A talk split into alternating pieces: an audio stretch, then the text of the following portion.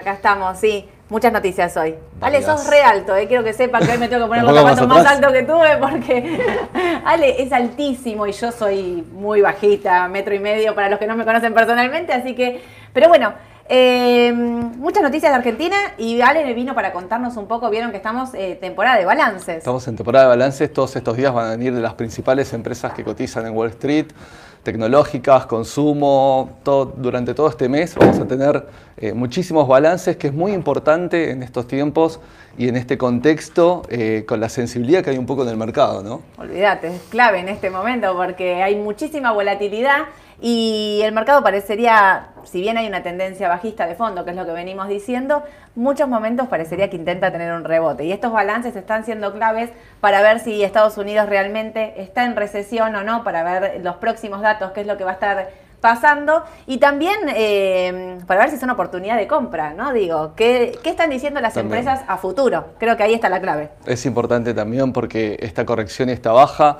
si bien en el corto, como decía recién Sole, puede ser que la tendencia siga un poco más, puede ser una oportunidad de compra más que nada para aquellos que tienen un perfil de medio o largo plazo, ¿no? Claro, sí, sí, tal cual. Así que bueno, pero si les parece a todos, vamos a arrancar, vamos a arrancar como siempre, la mañana en el mercado, vamos a empezar con Argentina.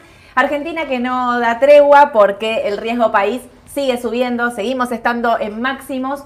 Y bueno, lo vemos, digamos, los que estamos siguiendo el mercado lo vemos cotidianamente, ¿no? Eh, los bonos dolarizados que siguen bajando o quizás no siguen bajando en algunos momentos, pero no repuntan, no suben. No repuntan, no suben. Hay muchas consultas también de la gente con estos precios de los bonos. Sí. Hay muchos que se tientan un poco con estos precios. La realidad es que en el corto plazo no podemos nunca saber, más con, Argentina y, estas noticias que capaz últimamente estuvimos teniendo, si puede llegar a corregir un poco más. ¿sí? Pero bueno, hay algunos que se quieren, como decías el otro día, comprar riesgo a, un, plazo más largo, porque eh, recordemos que son bonos que tienen vencimientos largos todavía. Sí, sí, no hay ningún vencimiento en el corto plazo de deuda digamos que podría hacerte entrar en default eh, de la deuda privada, ¿no? Me refiero directamente a los bonos. Al no tener vencimientos, no tener pagos, no hay un default que vos digas, bueno, no se pagó, entramos en default. Los vencimientos van a ser todos de renta eh, hasta el 2024, donde se empieza a pagar recién ahí amortización. Así que tenemos tiempo y para los que quieran, como les decimos siempre, entrar en algo de riesgo, los bonos eh, soberanos dolarizados son una alternativa, siempre decimos lo mismo, teniendo en cuenta el riesgo que hay acá, ¿no? Por otro lado, tenemos em, el tema de los, bonos en pesos. Acá sí, esto sigue siendo un, problema. Em, yo siempre les digo, leo mucho Twitter. Viste que están todo el tiempo haciéndole la cuenta al Banco Central cuántos millones de pesos emite para comprar esa deuda eh, en pesos, ¿no? O sea, para sostener esa deuda. Es un problema, es un problema a futuro. Hoy está sostenida esta deuda, esta, deuda, esta curva en pesos eh, por el Banco Central. Estos rendimientos, podríamos decir que en un punto no sabemos si son reales o no, porque no sabemos si el Banco Central se retiraría de la compra. ¿Qué pasaría con esta deuda? ¿no? Estoy acá y lo veo a Eduardo de atrás que me está haciendo cara de sí, Sole, tenés razón. Esto es a lo que queremos apuntar puntualmente ¿Qué pasa con ustedes que tienen bonos en pesos? Se los decimos ya hace un montón de, semanas, les venimos repitiendo, atentos porque está el Banco Central ahí sosteniendo la curva, que hoy en el corto plazo es buenísimo porque los bonos siguen subiendo, porque te da salida, da liquidez y todo, pero ¿qué, llegará, qué pasará si eso se correría? ¿no? Digamos, si, si el Banco Central saldría de esa compra. Bueno, Ahí me parece que ellos, eh, la ministra de, Economía dijo varias veces que van a seguir sosteniendo la curva y que no hay una posibilidad de, de defoltear esta deuda. Recordemos también que en el mes de septiembre hay un mega vencimiento, casi 3 billones de pesos van a estar venciendo, así que bueno, nada, todo se va aconteciendo con el riesgo país, el dólar, el dólar que no para. Y acá nos vamos a detener un poquito y Vieron que seguramente todos habrán leído los diarios del día de ayer, las noticias de hoy a la mañana son miles de rumores diciendo que van a intervenir el contado con liquidación mediante bonos, mediante CDR, eh, que la operatoria se corta, que van a pedir que los pesos vayan al banco por más tiempo, que van a decir que haya más tiempo de parking. Son todos rumores. Como les dijimos la semana pasada, vieron que también decían se corta el MEPS, no van a poder operar. Bueno, por el momento no hay ninguna normativa, nada hasta ahora que haya eh, que hayan informado que cambien las condiciones que tenemos hoy en el mercado. Entiendo que todos esos rumores generan que el dólar no haya, no pare de subir, ¿no? Miren, el contado con liquidación por CDR subió un 20% en lo que va del mes. Hoy que estamos a día 18, 19. 19 de julio es hoy. 19 de julio. El CDR subió un 20%, el dólar CDR, un 20% en lo que va del mes, casi 305. Seguramente no fueron bien tomadas las, eh, las palabras de ayer del presidente cuando dijo que, bueno, un poco habló de los especuladores, del dólar contado con liquidación, que hacen subir el dólar y que eso está mal. Bueno, ahí se arma un debate y cada uno tendrá su opinión, pero lo que yo sí quiero hacer hincapié es en que el mercado eh, se pone nervioso y lo que pasa es que el dólar no baja y por el contrario sigue subiendo, sigue subiendo. Ya cortar la, barrera de los 300, que psicológicamente era como un número importante, ya lo hizo. Eh, y otra cosa que quiero mencionar es la brecha que se sigue generando entre dólar contado con liquidación y MEP. ¿sí? Esto es algo que durante mucho tiempo estuvo en el 2,5, 3 en momentos donde, por ejemplo, allá por el 2019, cuando Mauricio Macri eh, había perdido las PASO y se encaminaba eh, Alberto Fernández a ser presidente de la nación, esa brecha llegó al 10%. En los últimos primeros meses del año veníamos diciendo y sosteniendo el dólar MEP y el dólar contado con liquidación estaban igual precio. O sea, era lo mismo tener dólares acá en Argentina que tener dólares en Estados Unidos.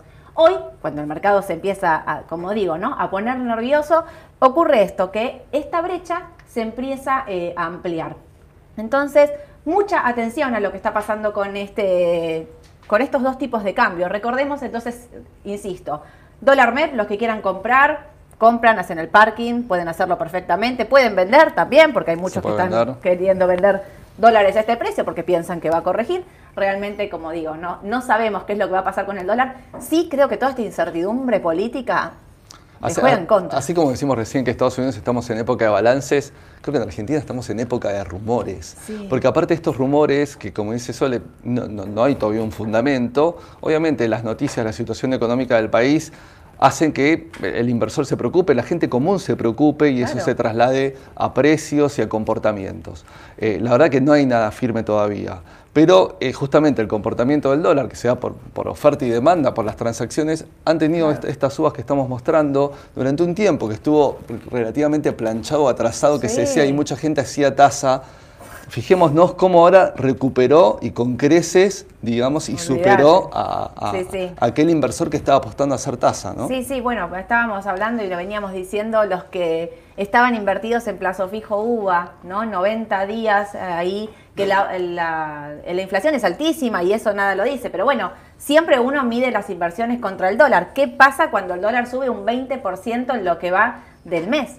O sea, es una locura. Perdés contra cualquier inversión que hagas, realmente perdiste. Sí, estamos, veíamos el tema de los CDR, que obviamente siguieron linealmente esta suba. Habíamos hablado de Coca-Cola por ser una empresa sólida y una empresa de menos volatilidad que podía ser un resguardo para, para quienes querían comprar contado con liquidación. En realidad, quienes digamos, querían atarse al, contado con no es que querían comprar contado con que querían atarse a este tipo de cambio, nos parecía que era una buena opción, terminó siéndolo, veremos qué pasa de acá en adelante, pero quiero aclarar, quiero contarles una cosa más. Y acá lo puse, SGR, son las sociedades de garantía recíproca. ¿Y por qué lo voy a atar al dólar? Porque me parece que tiene que ver todo este mundo de la deuda en pesos y la deuda en dólares y lo que pasa con el dólar y el riesgo país. Las sociedades de garantía recíproca son las que dan los avales eh, a, todo el mundo de los cheques de pago diferido y facturas de crédito electrónica. Recordemos que las pymes todas operan y todas se financian por ese sistema, digamos, es el mercado argentino de valores. Si ustedes tienen una empresa, una pyme, son autónomos, bueno, las empresas grandes también, todos descuentan cheques seguramente a 30, 60, 90 días, todos con distintas tasas, ¿no? Tiene mucho que ver entonces si lo haces por el mercado directo, garantizado, que es donde vos pones tus garantías, Pueden ser bonos, pueden ser dólares, acciones, pueden ser fondos comunes de inversión también. Eh, pero también eh, está el mercado de las sociedades de garantía recíproca, que son las que te dan los avales. Vamos a hablar claramente. Hay tres empresas de eh, SGR que son las más grandes. Una es Garantizar, que es la primera, la que se lleva casi el 80% del mercado, porque es la, la, SGR del Banco Nación, Garantizar. Entonces, todos los que abren cuenta en el Banco Nación directamente les hacen para que descuenten los cheques eh, por ese medio. Después está Intergarantías, que es la segunda más grande, y la tercera es Asindar Pymes. Estas tres sociedades de garantía recíproca acaparan casi todo el mercado. Después hay un montón más, y de esto quiero hablar porque hay fuertes rumores de que hay una de las grandes que SGR que podría caerse, no aparece nada, no hay ningún documento, no hay nada hasta ahora, o sea, solo sería lo que vos decías antes, ¿no? Rumores. Pero sí, ayer Bima mandó un comunicado que Interavales suspendía sus operaciones, o sea, Bima suspendía las operaciones de Interavales, que no es de las más grandes, no es una de estas que yo mencioné, pero sí es una sociedad de garantía recíproca que avalaba cheques y esos cheques no fueron pagados ni por la empresa que emitió el cheque, ni por la, la que dio el aval, con lo cual es un problema en la cadena de pagos. ¿Por qué estoy mencionando esto? Porque tiene que ver con los pesos que están circulando y tiene que ver con la situación que hay actual en el país de incertidumbre. Digo, que una SGR se caiga no es una buena señal. Y menos para los fondos comunes de inversión. Porque hay fondos, ustedes si entran a las páginas de fondos, me imagino que muchos controlan antes de comprar, o si no lo hacen, controlen que compran porque hay muchos fondos comunes de inversión que están atados a las pymes, digamos, y tienen en sus carteras, cuando ustedes miran cómo están compuestos, tienen eh, cheques de pago diferido, tienen facturas de crédito electrónicas, sobre todo cheques de pago diferido. A ver, el tema de la tasa es garantizar, que es la número uno, la más fuerte, tiene tasas más bajas y más chica es la SGR, más alta es la tasa. Bueno, ahí también está implícito el riesgo, ¿no? Vos en esto... Eh, es, la, realidad es que el sistema de SGRS es un, gran sistema, es un buen sistema. Eh, es casi que todas las partes siempre se benefician porque la pyme puede acceder a una tasa más baja, porque el socio protector, que es el socio que eh, invierte o, en esa SGR tiene desgrabaciones, digamos, impositivas. hay un fondo de riesgo que justamente cubre la cartera contingente o morosa, lo que pasa es que hay unas relaciones técnicas que hay que cumplir, Sole. Mm. Y cuando, si tenemos problemas en las cadenas de pagos, tenemos problemas con los importadores, tenemos problemas eh, que se pueden ir generando en la economía, puede impactar en un aumento muy grande esta cartera contingente y que no cumpla con estos parámetros y que tengas problemas de liquidez, porque tendría que ser afrontar la SGR, eh, por más que tenga un fondo de riesgo, eh, muchísima, muchísima mora, si no tiene esa liquidez, la SGR, si tiene más cantidad de pesos que salir a cubrir que los que tienen ese fondo. Ahí Exactamente. debe haber habido un incumplimiento. No lo leí en detalle, realmente leí solo el comunicado de Bima. No sé exactamente qué pasó con esta SGR, pero sí que no cumplió. sí que, digamos, dejó impagos esos cheques. Entonces, lo que pasa ahí es em, puntualmente esto que dice Ale, se genera una cadena de, impagos y de situaciones eh, que no son buenas para el mercado. ¿sí? La última vez que, pasó esto fue allá por el 2019, que hubo ahí un, tema con los fondos comunes y cuando se, se reperfilaron las letras y demás. En fin, Ale habla ahí el tema de las importaciones, seguramente también habrán leído que están trabadas la realidad es que hay pocos dólares en, la, en el Banco Central, esto es algo que ya sabemos todos, y empieza a aparecer como que estos son los coletazos de toda la situación que, viene, eh, que viene sucediendo. ¿no? Bueno, una SGR, eh, que no es de las más grandes, lo repito, eh, fue suspendida en Bima en las operaciones, muy atentos a ver qué pasa con las otras y, y realmente ojalá puedan desmentir este rumor de que hay una de las grandes que que no sabemos cuál es ni siquiera, que dicen que estaría en la misma situación. Pero sobre todo a ustedes, inversores minoristas, yo lo que les digo es atentos cuando compran un fondo común de inversión, una cuota aparte, ¿sí? ¿Qué es lo que tiene? Siempre investiguen, no se queden.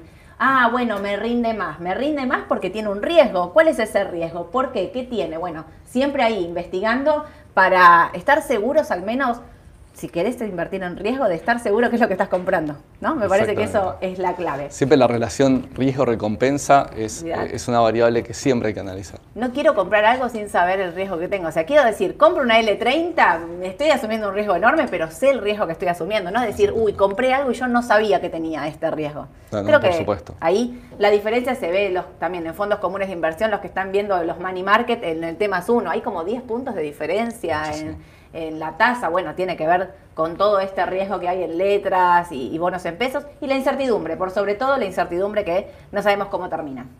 Ahora sí, bueno, di un montón de pálidas de Argentina. Voy a pasar al mundo. El Banco Central Europeo va a hacer su reunión eh, mensual y va a subir la tasa después de 11 años con la inflación que tienen. España, inflación del 10%. Sí, sí, sí. Recién ahora van a subir la tasa a 25 puntos. No se asusten, van tranquilos. Los Occidente, lo que es Europa y Estados Unidos, lo que es Occidente, están aumentando tasas, está el problema de inflación, está el tema de la recesión todavía vigente y latente. Terrible. Seguimos con las mismas noticias que venimos anticipando en estos últimos tiempos. Sí, sí. Me llama la atención que Estados Unidos es como quinta fondo, está hablando de 100 puntos y ellos recién van a hacer la primera suba de tasas de 25. Así que bueno, nada, veremos cómo Europa igual se encamina también a una recesión, tiene una inflación altísima y recordemos que ellos están en verano que el tema del gas y del petróleo, digamos, no los estaría afectando en este momento, pero sí que quiero ver en septiembre, octubre, cuando ahí empieza, que aparte de hace frío, algunos países de hace frío al toque, eh, cuando tengan que empezar a tener, eh, digamos, a consumir ¿no? petróleo de, Rusia, sobre todo si Rusia se los va a seguir dando o no. Bueno, ya bajó igual su gran cantidad de, petróleo que les daba para la energía. También de esos vienen los altos costos, altísimos. De ahí viene el tema de la inflación. A veces como Alemania, por ejemplo, que está buscando recursos por otros lados, para abastecerse de, gas principalmente. Y eso genera, en las cuentas nacionales, genera, genera un problema. Bueno, de ahí sale, eh, viste, el presidente de Estados Unidos eh, estuvo visitando Arabia Saudita directamente por primera vez en no sé cuántos años que un presidente americano norteamericano no, no, viajaba a un país árabe directamente para hablar de petróleo. Y en realidad lo que le está diciendo es, por Dios te pido, producí más, porque tenemos todos alta inflación y, se viene el invierno y Rusia no nos va a dar el gas. Y por otro lado, ellos le dicen como, estamos al máximo, no podemos, no tenemos más para más petróleo para, para bombear, es que le dicen. Bueno, en fin, ahí estaban haciendo acuerdos o intentando hacer acuerdos con Venezuela. Bueno, intentan ir obviamente por, por donde sea para intentar frenar. Creo que va a ser un invierno complicado, me parece. Vamos a ver. El euro, eh, siguiendo con todo esto, había cortado la paridad del 1 a 1 con el dólar. Finalmente había bajado un poquito, pero ya recuperó. Enseguida, al toque ahí salieron a normalizarlo. Está ahí, es 1,00. Sí, está, casi, la paridad exacta. 1 a 1. Pero bueno, también eso sigue generando el problema que hablábamos el otro día de que para Europa importar es más caro y hoy actualmente está importando muchísimos eh, commodities, lo cual le hace generar una, un desbalanceo en la balanza comercial, ¿no? O sea, tienen déficit fiscal. Me suena. Me suena conocido. Yo hablo de IBM.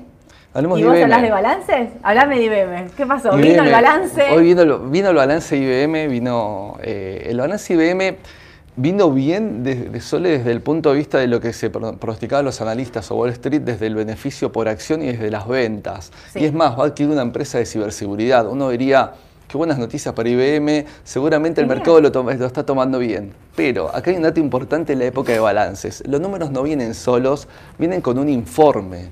Ese informe que nos dice cómo va la empresa, cómo es su negocio, exactamente, digamos, las perspectivas. Y acá el tema que estuvimos hablando también en los vivos anteriores de cómo se está fortaleciendo el dólar, cómo impactó eso en los balances de IBM, eh, el tema también de la baja que tuvo que hacer en inversión en, eh, ciberseguridad en, Haití, en algunas cuestiones, más allá de la adquisición justamente de esta compañía, y el tema que pronosticaron que sus flujos de fondos futuros no iban a ser los esperados. Eso hizo que hoy IBM, por lo menos en el pre, hasta que nosotros arrancamos este vivo, estaba un 5 abajo. 5 abajo, no sé, ahora la mesa de operaciones sigue 5 abajo, sigue 5 abajo. Ahí, horrible. Eh, pero bueno, tiene que ver también con esto. Eh, muchas compañías diciendo, cortando los flujos a futuro, parecería que Estados Unidos realmente va a entrar en una recesión. Está, está, está, casi, por lo menos están todos los indicios dados, eh, todavía falta. El presidente siempre sale a hablar con sus expectativas de que esto se revierte, pero, pero por lo menos desde lo que uno ve objetivamente desde la economía, pareciera que todo conduce a eso. Claro. ¿Viste ayer, no sé si viste el mercado en las últimas dos horas? Ayer, para los que no estaban mirando Estados Unidos, estábamos verdes, divinos, todos contentos, por fin un día de ganancias fuertes, importantes. Las últimas dos horas se dio vuelta y se puso todo negativo y eso tenía que ver con un informe que circulaba de Apple, donde dijo esto que dijo IBM, que recortaba futuro, eh, pensando y pronosticando que van a caer las ventas. Y entonces de ahí es que el mercado empieza a pensar, che, va a haber recesión, van a consumir menos, las empresas están caras, enseguida se dio vuelta y se puso negativo. Eso solo es lo que podríamos empezar a esperar en los balances en general en esta época de balances. Capaz que en este trimestre, capaz que en el próximo trimestre, eh, los efectos estos a nivel general que, la recesión o la inflación puede tener en los balances va a perjudicar los resultados y por ende la generación de fondos. Desde las ventas, más que nada por volumen de caída de ventas, desde los costos, por un aumento de costos que no puedan trasladar todas las compañías, a veces por competencia, ese aumento de costos, desde el costo financiero, porque si aumentamos las tasas y, la gente, y, las empresas tienen que invertir, aumenta el costo financiero, toda esta suba de costos, esta baja de ventas, nos achica los márgenes y nos achica nominalmente también eh, eh, la ganancia de las compañías.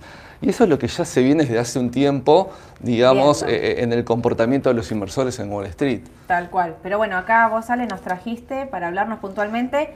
Hoy viene al cierre Netflix. Viene Netflix al cierre, viene Tesla, mañana. Hablamos de estas dos compañías que en los últimos tiempos han, han tenido muchos adeptos, sí. principalmente Tesla en los últimos años no, podemos no hablar de Tesla y asociarlo siempre a Elon Musk, que es una gran figura en, el mundo y en el mercado también, ¿no? Claro. Y sí, mira todo el desparramo que está haciendo con lo de Twitter que compra, que no la compra, que... Y aparte cada vez que sale a decir algo, lo que menciona sube o baja según lo que esté diciendo. Eh, Elon Musk... Súper influente, es un influencer del mercado a full. Totalmente, e, e, e, era un gran, eh, totalmente, eh, un gran usuario de Twitter. No sé si por ahí su devoción de querer comprarla, hay que ver también sus, sus objetivos con eso. Y, en Twitter era, como hablábamos hoy compartido con los compañeros acá en la mañana, es un gran formador de opinión a veces, porque eh, una persona tan importante con tantos seguidores eh, hace un comentario y eso puede repercutir mucho en, los mercados y en la, actitud de los inversores. cuando hablaba de una criptomoneda, ¿qué pasó? Sí, sí, sí, sí. Y acordate el día que Tesla dijo que iba a aceptar la compra de autos con Bitcoin voló. O sea, es súper influente lo que dice. Pero bueno, vamos a ver qué pasa con la empresa. Netflix, el día que vino el balance había bajado un 35%. Sí, sí. El último, ¿no? El último, sí. Eh, por pérdida de suscriptores. Exactamente. ¿Qué va a pasar ahora? ¿Qué Ese es un gran punto, es un gran punto. El tema de los suscriptores en lo que es streaming es un punto muy importante para el mercado. Es decir, el trimestre anterior Netflix publicó números que fueron buenos eh, de ganancias, de ventas, pero fue la primera vez Sole en 10 años que Netflix publicó una baja de suscriptores. Fueron 700.000 suscriptores de Rusia por este tema de las sanciones que el mundo está teniendo con Rusia que, que habían perdido y aparte en ese mismo informe anunció justamente atado a este contexto que hablamos del mundo, que posiblemente Netflix pierda 2 millones de eh, suscriptores. Tiene más de 220 eh, millones de suscriptores Netflix. Uno dice, bueno, es un poco un 1%, etcétera. Pero es importante porque es el único ingreso que tiene Netflix, el tema de los suscriptores. No tiene publicidad, no tiene ninguna otra alternativa de ingresos. ¿Y cómo funciona un poco? Eh, está bueno siempre el inversor, más el de mediano largo. Va, todos los inversores de los fundamentales, bueno saber cuando uno invierte en una compañía, entender un poco el negocio, dónde gana plata, cómo es su circuito de negocio. Netflix, para hacer sus producciones que son realmente costosas, se, fondea y se endeuda generalmente a largo plazo. Casi 16 mil millones de deuda tiene Netflix, pareciera pesada este número, pero está bastante, eh, digamos, eh, equiparado con, su, claro, con su EBITDA, ¿no? que es lo que explicábamos la otra vez, que desde el balance es desde sus resultados su capacidad de poder generar fondos. Ahora, en este descalabro que podría llegar a tener Netflix si siguen bajando suscriptores como generación de ingresos, con un sistema totalmente apalancado para hacer las producciones, puede ser perjudicial. ¿sí?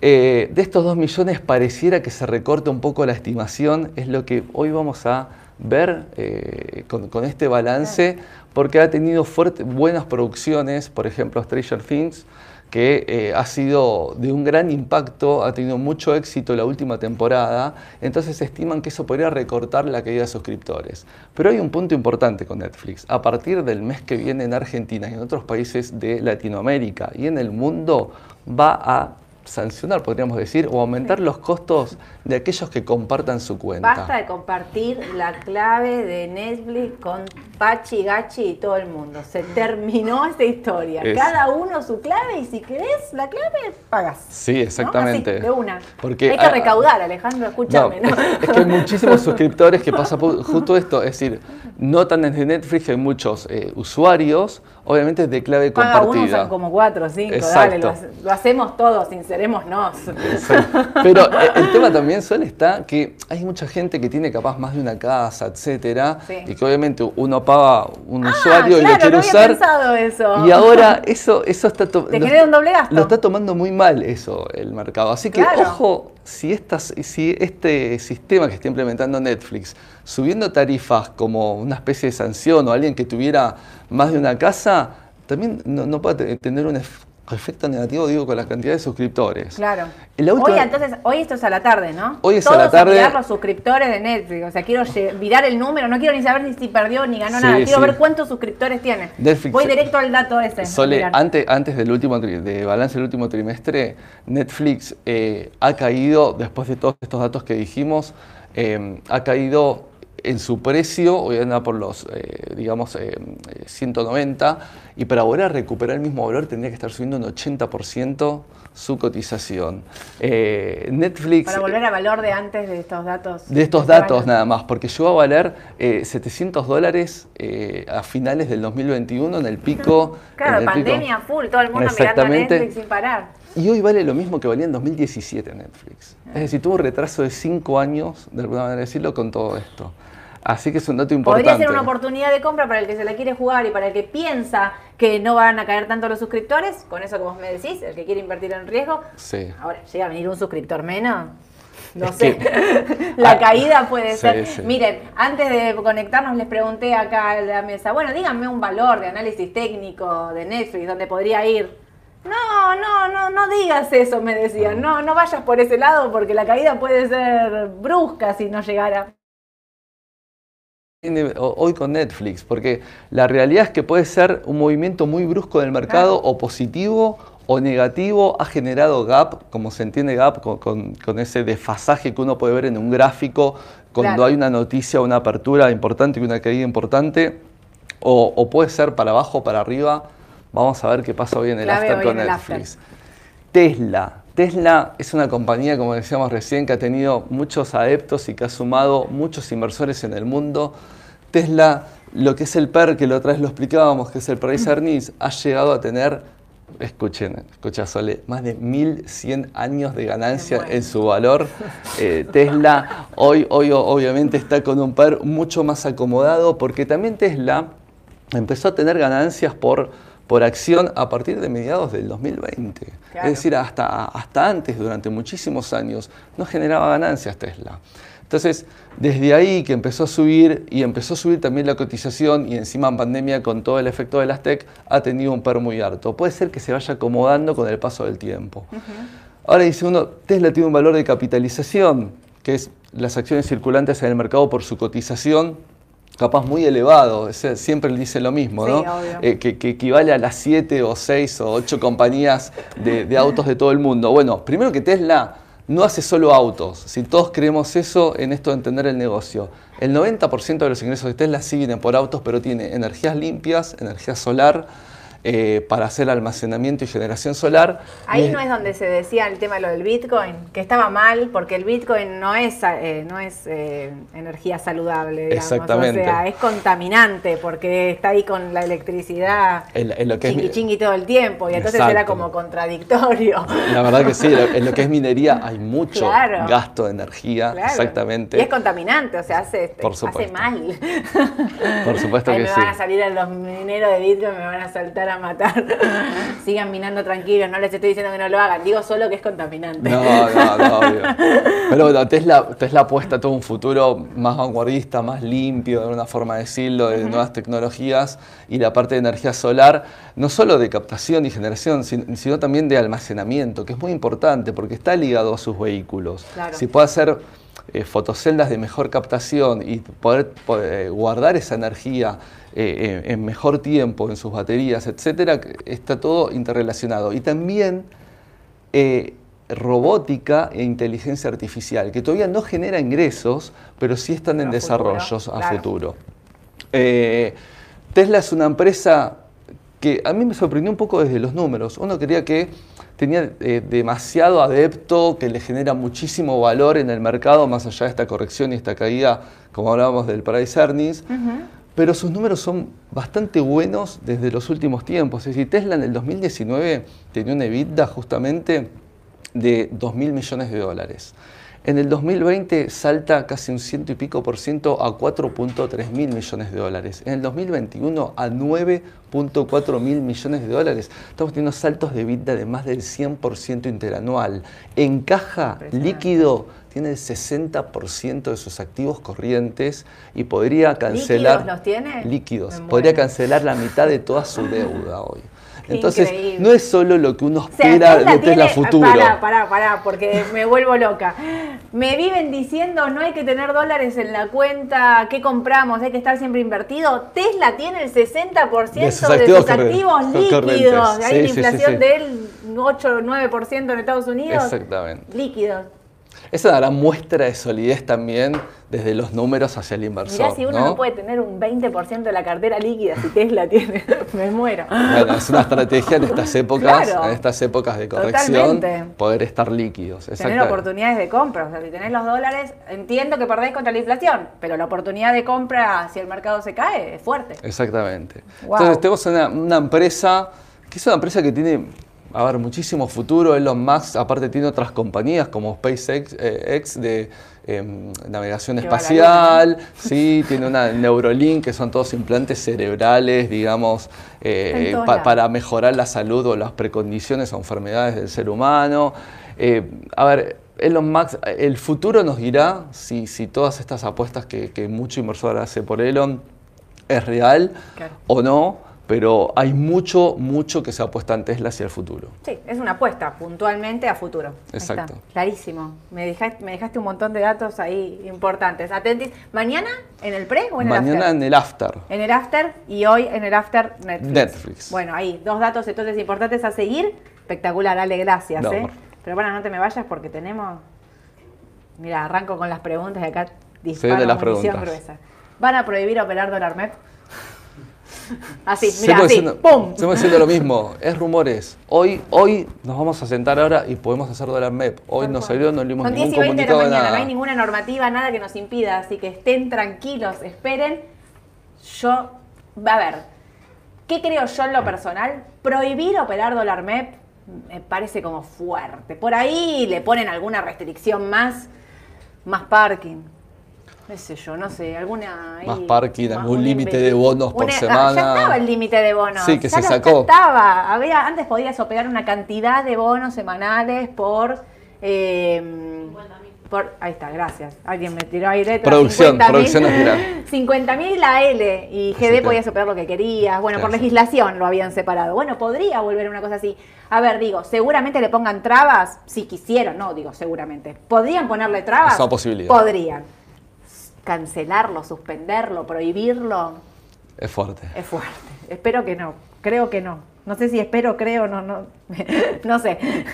Creemos que no. En este momento no. Al menos no hay, hasta ahora no hay nada dicho de eso. Sí que se habla de otras restricciones. Em, TX23, acá te meto varias. TX23, ¿cómo van los bonos ser? Y cepo a los plazos fijo UVA. Hay mucho miedo. Fíjense que todas las preguntas tienen que ver con van a cortar, va a haber, van a, esto se va a prohibir o qué sé yo. Bueno, el TX23 es el bono ser eh, corto, digamos, que tiene esta capacidad de tener al Banco Central como... Vieron que el otro día les conté que el Banco Central tiene estos put que generó esta opción de venta, que lo hizo para darle liquidez al mercado, que lo hizo para darle seguridad. Bueno, esto es, eh, los puede ejecutar hasta el 31 de diciembre de 2023. Con lo cual, el TX23 entra dentro de esa posibilidad de siempre tener liquidez y venta en los fondos comunes de inversión. No deja de ser un bono ser, no deja de ser un riesgo con todo lo que está pasando con la deuda en pesos. Exactamente. Los más largos, obviamente más riesgosos, 24, 26, DICP, PARP, todos los que son de largo plazo, pero bueno, em, son un riesgo atado a lo que está pasando en el mercado actualmente. Cepo a los plazos fijos UVA. Yo esta no la había escuchado, sé cuál los plazos fijos suba. No, eh, a ver, hay una gran inmovilización porque son 90 días, cuando uno pone un plazo fijo en el sistema bancario son 90 días y capaz que con todas estas noticias se generan incertidumbres, como hablábamos recién, y rumores. Yo particularmente no había escuchado. No, no, tampoco. No, no, lo veía tampoco. Nunca podemos saber qué puede llegar a pasar. Pero la realidad es que... Viste que hay muchas preguntas siempre de, ¿va a haber un cepo, va a haber un plan Bonex, no me van a dar los pesos? Bueno, la realidad es que son todas cosas que pasaron. Yo creo que la gente, por eso les, pone un nombre puntual, porque ocurrieron. Entonces no podemos decir, no, eso no va a pasar. Pero lo que quiero decir es, a ver, yo me tengo que agarrar a lo que están diciendo la ministra, el presidente del Banco Central todo el tiempo, ¿no? O sea, esto lo voy a mantener, esto lo voy a pagar, esto voy a hacerlo. Bueno, yo igual insisto que 90 días para un plazo fijo, por más que sea no, es un montón. Miren lo que pasa con el dólar en un mes. Bueno, siempre digo lo mismo, pero es mi opinión. Sí, es opinión. Quizás para diversificar una parte, una porción, no tener todos tus ingresos, o sea, no tendría todos mis ingresos en nada, eh, mis inversiones directamente, ¿no? Digo, pero una partecita quizás podrías tener ahí. No solo riesgo, también es una cuestión de gustos. A mí me gusta tener cintura más financiera y, contar con ese capital más rápido para ver dónde lo reinvierto. Exacto. Pero bueno, hay gente que, le gusta tener plazos más largos y, capaz que porque le rinde más. Tal cual. Eh, hay rumores de restringir los CDR. Sí, hay rumores de restringir los CDR. Por eso repito, no hay nada por el momento. Pero eh, para que entiendan, ah, con esto ya vamos terminando porque se nos va la hora, para que entiendan cómo es la cuestión de los CDR. Hay una acción en Estados Unidos que cotiza y un certificado de depósito que emite el banco Comafi con caja de valores que lo está avalando. Se emite ese certificado y entonces dicen, no sé, Apple es 10 a 1. 10 certificados de depósito de Apple equivalen a una acción de Apple. Esto funciona de esta manera.